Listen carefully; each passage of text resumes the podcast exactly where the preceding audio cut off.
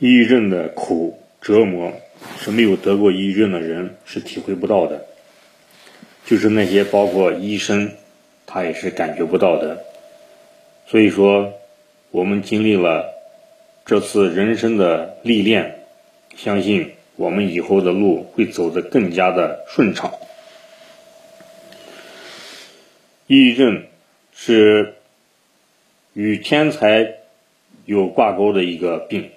很多的艺术家、科学家、卓越的领袖都曾得过抑郁症，所以说在这一点上，我们应该感觉到很庆幸。为什么呢？因为我们的大脑的思维方式和天才是接近的。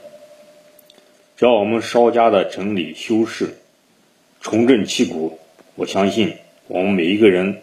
得过抑郁症的人都会做出一个辉煌的成就，这是上帝安排的一个最珍贵的礼物。当然，你听到这段就不要骂我了。既然抑郁症把我折磨的死去活来，我为什么还把它当做礼物呢？这就是我今天要与大家着重讲的这些它的意义。其实，任何事物都有正反两面。我们遭受到打击的同时，我们一定会得到别人得不到的东西。就包括我们得过抑郁症的人，那就是没得过抑郁症的人，他是得不到我们的这种体会的体验的。我们更加的会同情那些弱者，更会感同身受，理解一些生活中的磨难。我们会更加的积极的去应对今后的生活。其实，抑郁症的治疗过程，我们有很多的药品，也有很多的方法。其实最根本的解决方法就是改变我们我们的思维习惯、价值观。怎么样改变呢？重塑我们的价值观呢？你透过要透过。不断的学习，透过一个环境去悟、去学、去做。你可以参加一个合适的工作，尽你的病情而定。然后，你可以加入一个组织，一个积极向上的组织，氛围非常好的组织，比如安利。你可以透过一个组织。不断的成长学习，这是最主要的、关键的一个重塑价值观的一个方法。我也是经历过抑郁症的折磨将近三年，才总结了很多的经验，而且也看了很多的资料。我非常确信这一点，而且每天制定一个。生活的计划、学习的计划、起居的计划，我现在就做到了五个一，就每天给我列出五件事。早晨第一件事就是看安利的博库里面的安利的企业文化，重塑我的价值观，和安利的价值观切合，因为安利的价值观和企业文化是符合人性的。是符合大道理的，而且安利的老总，他研究过佛教、伊斯兰教、基督教很多很多，还有甚至于孔子的《论语》，他都曾经研究过。安利它也是一种特殊的一个企业文化，它从所有的经典的哲学中提炼出人性的光辉的一面，融入到安利的企业文化当中。其实你只要把安利的企业文化学透了，你的价值观、世界观就正确了，你看问题的角度就比较全面了，你的抑郁症同时也得到了修复与治疗，你的价值观也得到了重塑。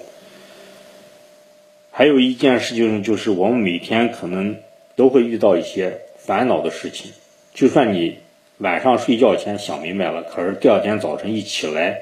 又有很多的烦恼痛苦又来骚扰你。我的第二件事情就是，透过的大脑的分析、判断、思维，来解除一些烦恼的事情。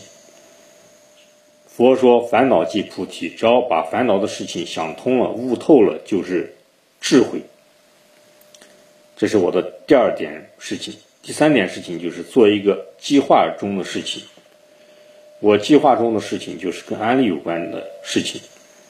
每天给自己列一些计划，比如学一些朋友圈的运营，还有公众账号的操作方法，还有。安利的云直播的使用方法，这都是我目前的计划。然后就是还这是第三件事，第四件事就是做一件有兴趣的事情。爱好就是一般人常说的人的嗜好，比如抽烟呀、饮酒。当然，这都是不良嗜好。我的嗜好是，比如练练毛笔字，或者是整理整理家务。或者是刻纸，我曾经刻过纸，这是我的第四件事情。第五件事情就是找一个自己高兴的事情来从事来做。我最高兴的事情就是看电视、看电影、看连续剧。每天把这些事情作为我们的习惯养成，渐渐的，我相信你的抑郁症会越来越轻。你不需要吃药。也不需要去饮食，也不需要去运动，只要透过这几件事情去重复的去做，我相信，根据你的个人情况，这是我的一点建议，这是我一点的心得体会，我也是在不断的去做，不断的去重复。还有一点就是我学外语，我学现在学六种外语，同时学。日语、英语、俄语、法语、德语、韩语，一个星期做了不同的安排。我以前曾学过英语和日语，基本上都已经学整套学完了。俄语也学学的入门，然后就是法语和德语，韩语是刚学的。我是按计划一个星期。重复的，比方说，俄德法、英日俄韩，就是一个星期规定的每天的。当然，每天学两个外语，还有一个就是英日是隔一天学一次，这是我的安排。我觉得生活就非常的充实，而且对未来的也充满了希望。我觉得。透过这样子的措施，我变得更加的有耐受力了，更加的成熟了。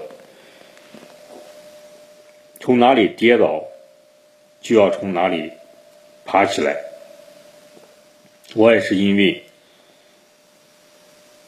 三年前的一次对自己的未来抱了极大的期望，结果没有实现，而一落千丈，而造成了抑郁症。我要从那一点跌倒处爬起来。